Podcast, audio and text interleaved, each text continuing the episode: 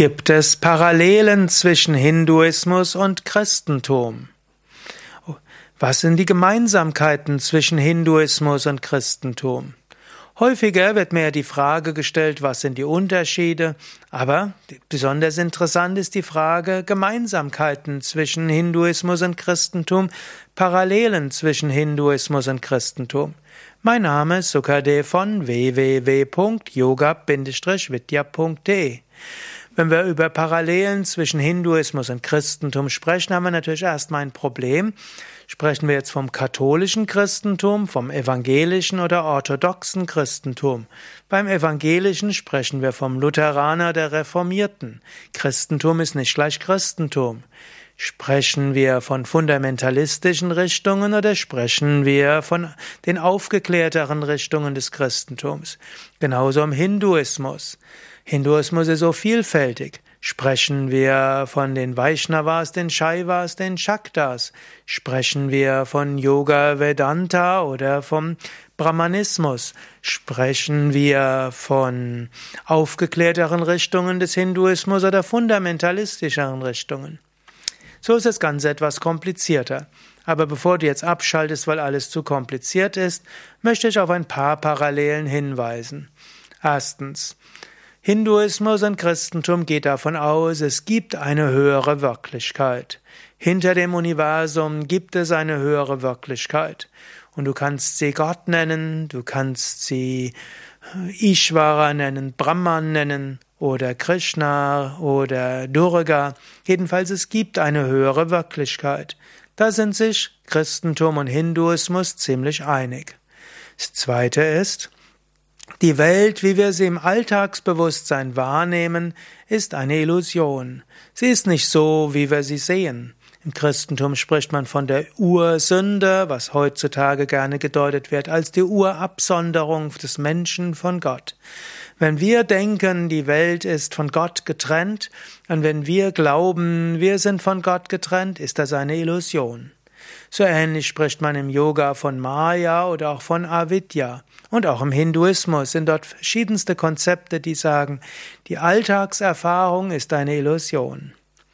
Ein dritte Parallele zwischen Hinduismus und Christentum ist, was heißt Leiden?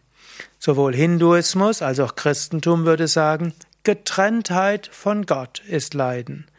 Wenn solange wir uns getrennt fühlen von Gott, sind wir im Leiden. Dann eine vierte Parallele zwischen Hinduismus und Christentum ist, es gibt die Möglichkeit, aus dem Leiden herauszukommen, und zwar durch die Erfahrung Gottes.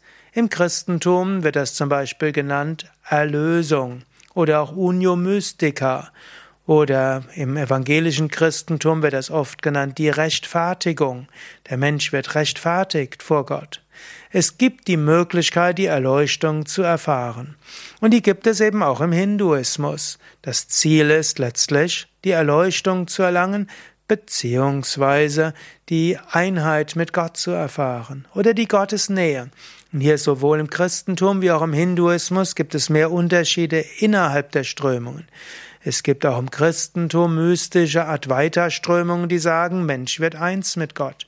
Und es gibt andere, die sagen, Mensch kommt nur in die Nähe von Gott. So ähnlich gibt es das auch im Hinduismus. Es gibt die monistischen Strömungen wie Advaita, Vedanta oder bestimmte Strömungen im Shaivismus, Vaishnavismus und Shaktismus. Und es gibt solche, die sagen, nein, der Mensch kommt nur in die Nähe von Gott.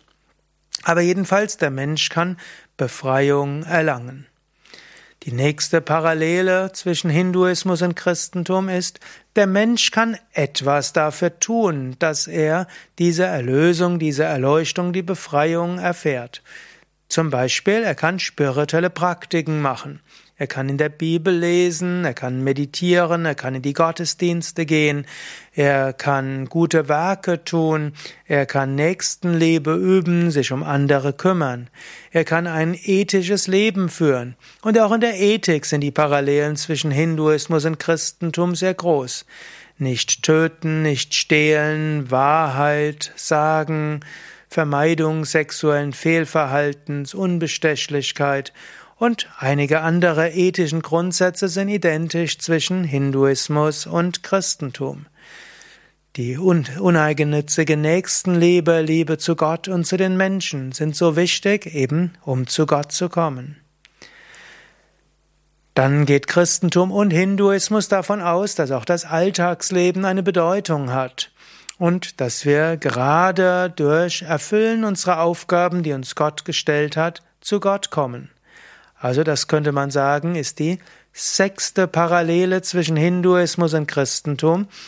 Davon ausgehen, das Leben selbst macht einen Sinn, Gott spricht zu dir durch dir das, was dir im Alltag zukommt.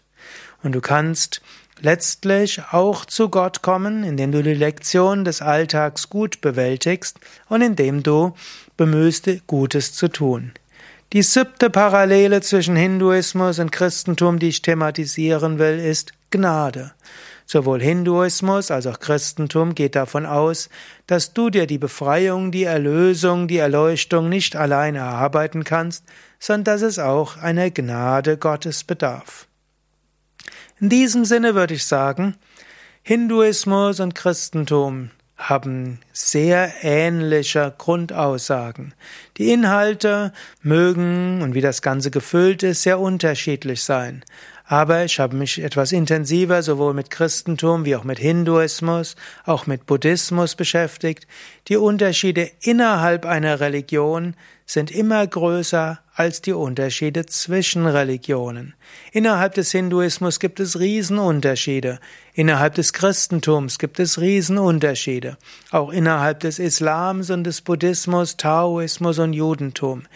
Die Parallelen zwischen manchen Aspekten des, also manchen Richtungen des Christentums und manchen Richtungen des Hinduismus sind sehr, sehr groß und die Unterschiede, wenn man ähnliche Richtungen im Hinduismus und Christentum sieht, sind sehr gering und die Unterschiede zwischen Religionen sind immer sehr viel geringer als die Unterschiede innerhalb Religionen.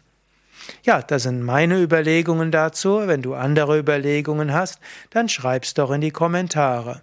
Und wenn du findest, dass dieses Thema und dieser Vortrag auch für andere interessant ist, dann schreib, dann teile doch diese Sendung mit anderen.